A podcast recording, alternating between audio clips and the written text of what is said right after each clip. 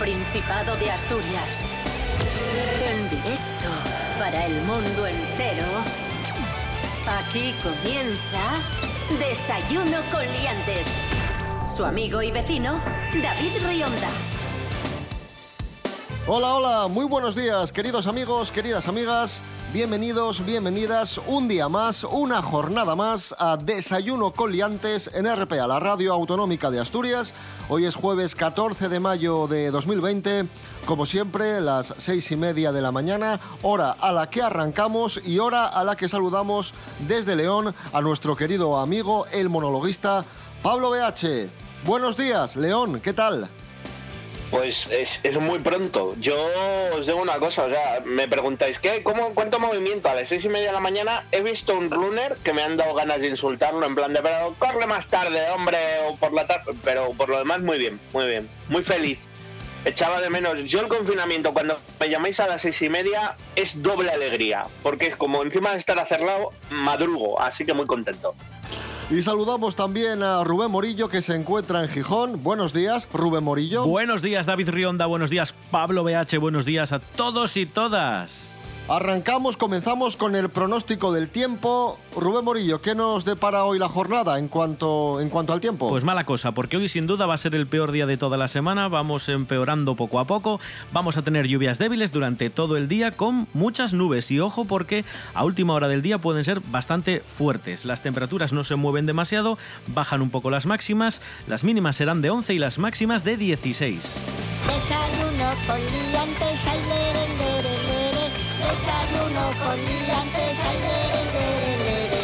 Desayuno con liantes, ay, lere. Desayuno con liantes, ay. Que suene Parchís. Ahí está. Ahí está sonando Paños feliz, cumpleaños feliz. Bien, vamos allá. Primer cumpleaños, hoy cumple 76 años el director de cine George Lucas, Oh, yeah. el padre, el padre de la Guerra de las Galaxias. George Lucas, ahí está sonando la Guerra de las Galaxias. Por cierto, curiosidad que os cuento sobre George, él no quería ser director de cine. Uy, ¿y entonces? No, su vocación era el automovilismo. Le apasionaban los coches, quería ser piloto de carreras, pero sufrió un accidente de tráfico muy grave que le hizo cambiar el chip y le hizo cambiar de, de idea. Pero él quería ser piloto de carreras. Uy, me- Bueno, luego sufrió el accidente y dijo, a lo mejor esto no es lo mío, ¿no? Otro que nos ha dado muy buenos momentos es el también director de cine, Robert Zemeckis, que cumple hoy también. 69 años. Qué maravilla. El director, entre otras películas de, de Regreso al Futuro, de Forrest Gump y tantas y tantas otras. Pues ahí está, felicidades a Robert Zemeckis, 69 años. Hoy cumple 58 años el cocinero, el gran cocinero español Ferran Adrià, que es noticia no solo por cumplir años, también es noticia porque en redes sociales se han cachondeado de él y bastante por una receta de mejillones en escabeche que, que mostró en Twitter. Publicó un vídeo preparando unos mejillones en escabeche y, y vaya cachondeo. Vamos a, vamos a escuchar un, extracto del vídeo. Una lata de mejillones en conserva. A mí me gustan que sean pequeñitos, ¿vale? No, muy grandes. Y esto lo, lo ponemos aquí. ¡Voilà!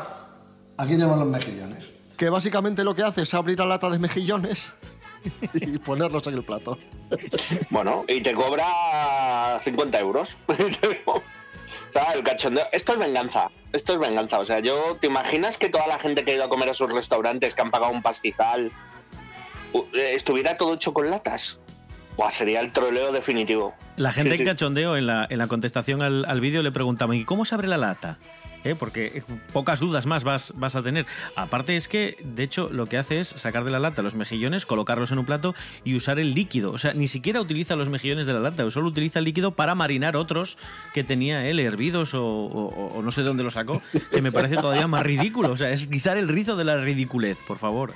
Y por último, hoy cumple 36 años Mark Zuckerberg, empresario, el creador de, Facebook, uno de los hombres más ricos y poderosos del mundo, cumple 36, es vegano, vegetariano mejor dicho, y declara que, declara que esta forma de comer es la más saludable. Así que ya lo sabes, Pablo. Yo es que como compartimos edad, he visto los diferentes caminos que hemos escogido. ¿Qué preferiríais? ¿No comer nunca más un chuletón o tener mucho dinero? Tener mucho dinero. Tener mucho dinero. Jope. Vale.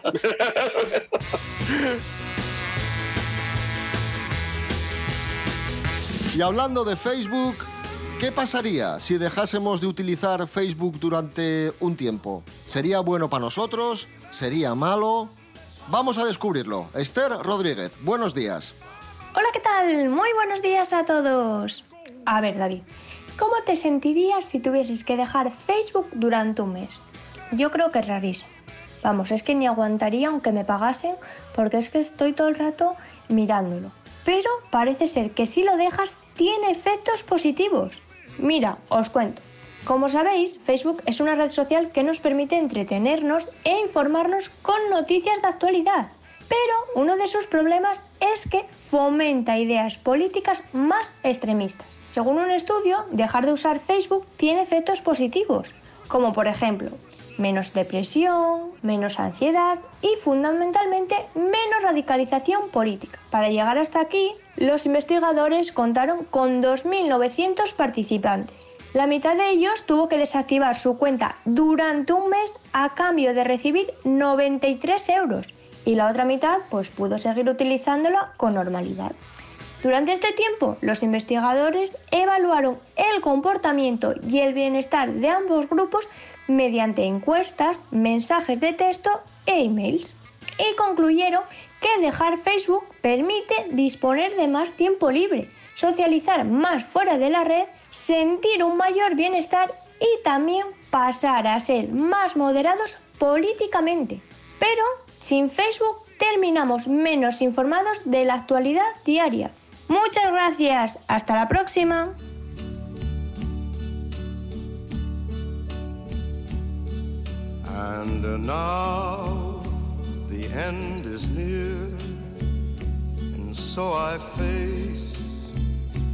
The final curtain.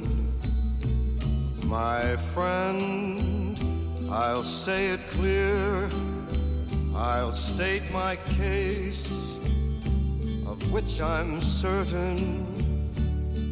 I've lived a life that's full. I traveled each and every highway and more, much more than this. I did it my way. Regrets, I've had a few, but then again, too few to mention. I did what I had to do, saw it through without exemption. I planned each charted course, each careful step along the byway and more, much more than this, I did it my way. Ahí sonaba Frank Sinatra, la voz y el tema My Way. Hoy se cumplen 22 años de la muerte de este cantante icónico, Frank Sinatra.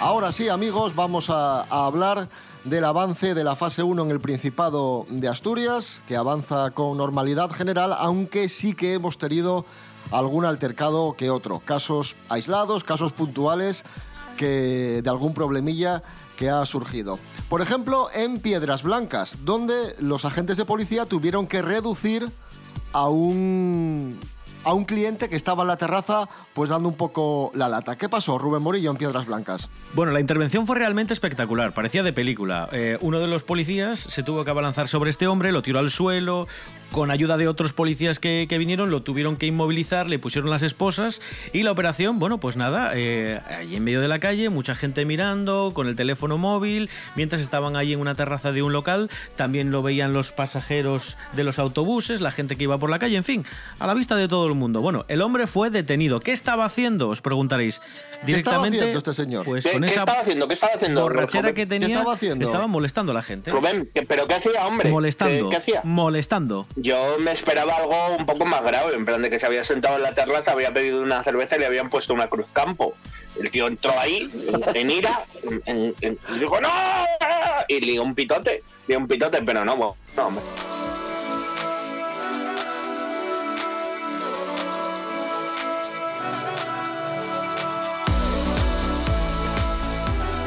Vamos a, vámonos a Oviedo, otro altercado. La policía ha, dicho que a lo largo de la, de la tarde se recibieron varias llamadas por alborotos en terrazas y por la presencia de grupos de jóvenes que estaban haciendo botellón en varias eh, zonas de la capital de Asturias. Alguno de estos botellones acabó incluso con, con alguna pelea, aunque no hubo que lamentar heridos. Ojo, que de fase 1 también se puede bajar a fase 0, ¿eh? Sí, sí. Que esto, esto va para arriba y para abajo. Y, Y estos hombre, no es días- el momento de hacer botellones, ni peleas, ni nada de esto. Es que, hostias, tíos. No, mal, Y es que- caca.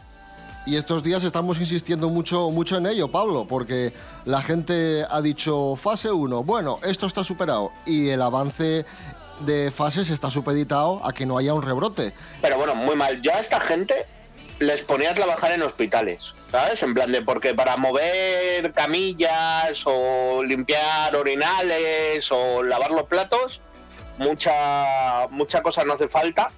Así que yo, si tantas ganas tienen de salir, yo les ponía a trabajar en zonas así peliagudas y ya verías.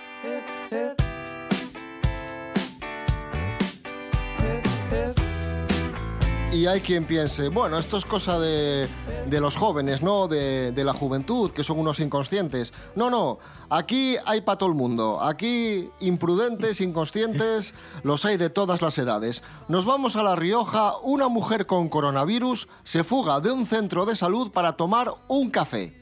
Estaba en el centro de salud, le habían, le habían detectado el coronavirus y le dijeron, espere aquí señora, Mm, aislada, evidentemente, y de repente dijeron, ¿pero dónde está? Y se había ido a una terraza eh, cercana al centro de salud a tomar un café y le preguntaron, pero señora, ¿qué hace? Dice, no, es que me apetecía un café. Claro. Pues ya está. Y como ahora ya abren las tienes. terrazas, pues nada, vamos a tomar un café. No lo comparto, está mal, ¿eh? Sí. Ah, no, no os penséis que esto está... Pero lo entiendo. Porque No, pues yo, pues probado- yo no, Pablo. Pues yo no. Yo, yo he probado el café que te dan en algunas máquinas de estas de hospital y tal. Quiero decir, al menos, hombre, no sé, ¿sabes? no, no, es fuera coñas. Esto que hizo esta señora está mal. Eh, se lo podía haber pedido para que se lo llevaran o algo así. Pero no, hombre, tampoco hay que hacer estas cosas, jope, que pones en peligro a la gente. Por un café, ostras, no sé si hubiera. Se fue y se tomó un sol y sombra. Bueno, vale, pues se fue, pero por un café no.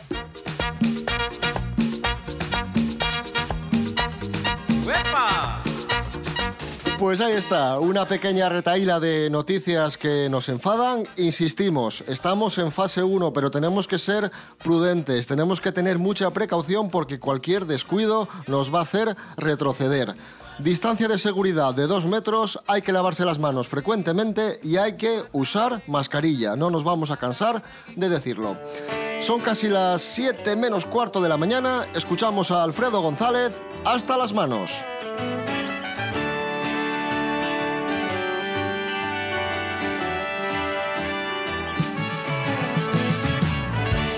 Que perros hambrientos, nos devorábamos a todas horas, haciendo un orden del caos con aquella canción.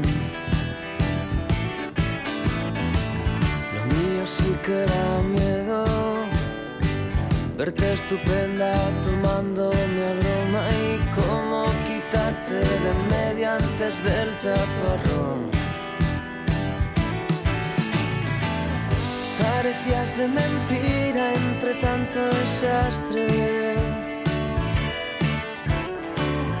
Más temprano que tarde me harías un borrón. Sonríe un poco, mirada triste, decías, estás más guapo cuando eres feliz. Yo te abrazaba como un gigante suicida que ya no sabe si quiere morir. Qué duro es esto de andar perdiendo la vida como las bolas de tu calcetín. No me hagas daño, pequeño soplo de furia, me tienes hasta las manos. Desayuno con liantes. Síguenos en Instagram, arroba desayuno con liantes.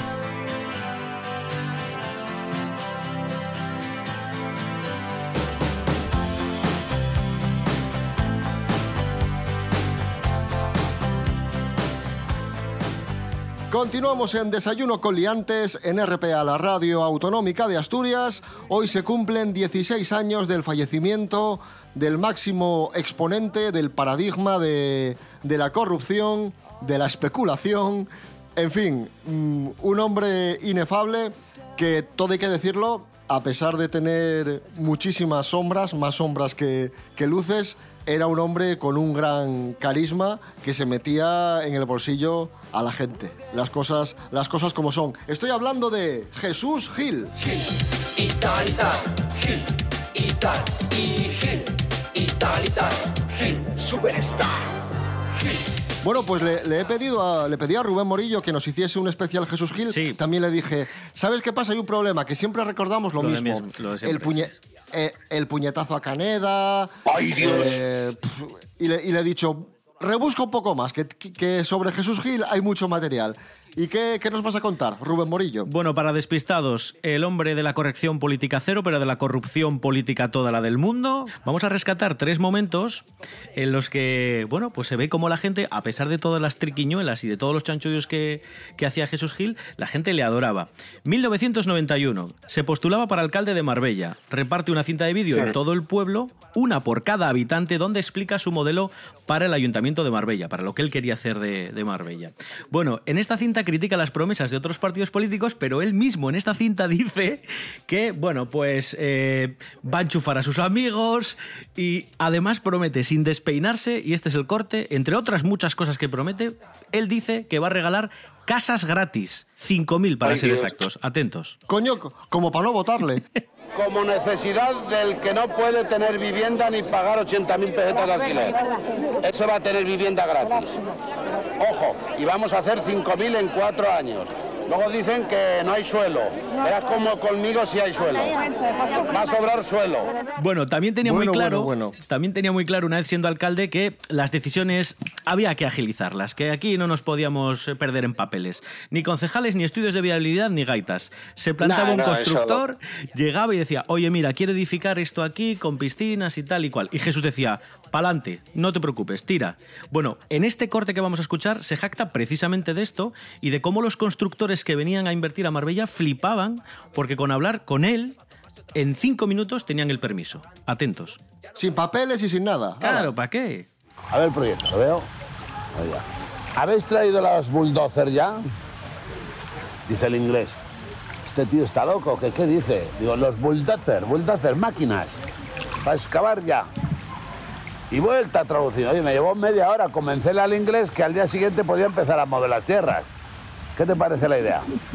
Esa es la filosofía Gil, que es la que tenía que tener España. Y bueno, todo esto que estamos escuchando, eh, si queréis ampliarlo, y ya que hoy celebramos esta, esta efeméride, hay un documental muy bueno en HBO que, como sabéis, se llama El Pionero, que se estrenó el año pasado, donde cuentan todas y estas otras historias de este visionario, corrupto pero visionario.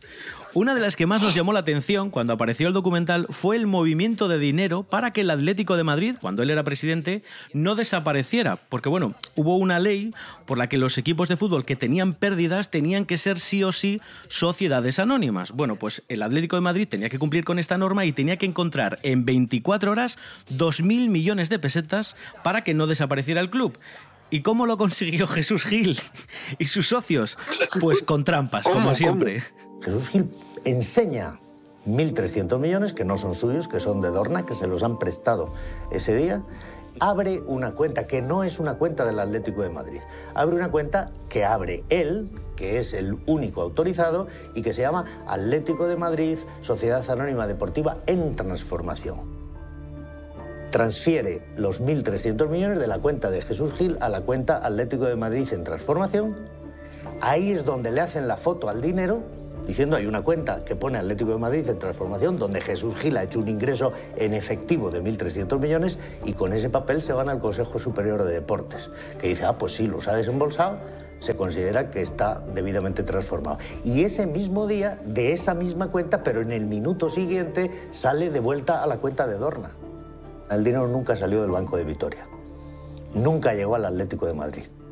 Bueno, no es, no es una trampa. Es o una sea, capacidad del, del tri- de trilero, pero estupenda. La verdad es que fue un hombre, yo creo que con todo lo malo que hizo, yo creo que hay gente que le sigue teniendo cariño. Sí, sí, sí. O sea, me parece el paradigma de, de esas personas carismáticas que te venden la moto y encima todavía les das las gracias. En plan de, joder, qué corrupto y cómo nos fastidió a todos, pero qué majo era.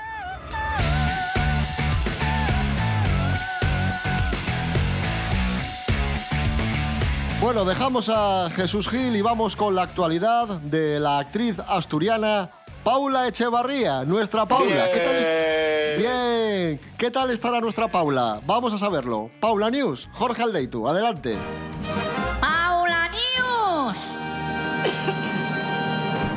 Hola amigos, hoy os traigo las Paula News del confinamiento. Y es que Paula Echevarría estos días ya os conté que hace lo que hace todo el mundo. Se descargó TikTok, está haciendo actividades, se pone mona para andar por casa, da trucos de belleza. Pero bueno, lo fundamental es que no ha salido de casa, ha respetado el confinamiento y la hemos visto simplemente ir a la compra, como todo el mundo.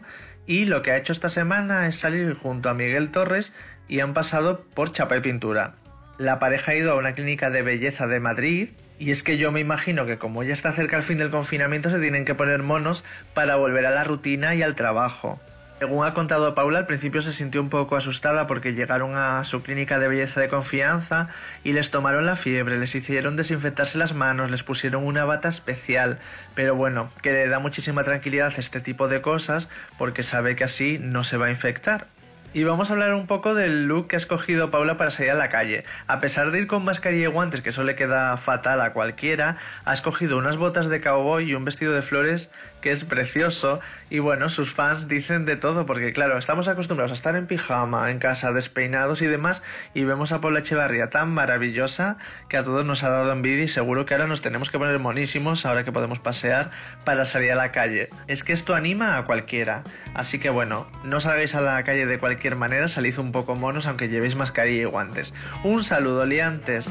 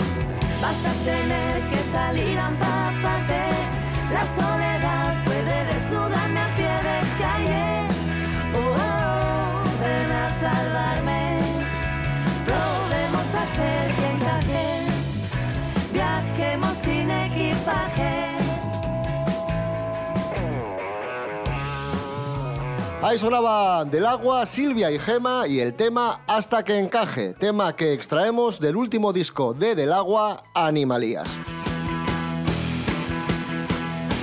Continuamos, amigos, amigas. Estos, estos meses, estas semanas, estamos encerrados en nuestras casas, tiramos mucho de electrodomésticos y los expertos recomiendan que hagamos un uso adecuado de los electrodomésticos durante el confinamiento. Más que nada para no gastar demasiado dinero. Rubén Morillo, cuéntanos. Sí, dice que incluso tenemos que cambiar, pues eso, la forma en la que cocinamos, la forma en la que nos comportamos en la vivienda. Lo más importante, comprobar la potencia que tenemos contratada y utilizar lavadoras o lavavajillas en las horas de menor consumo, que es uno de los consejos que dan todos los expertos y que también recomiendan no estar continuamente apagando y encendiendo los aparatos eléctricos en casa.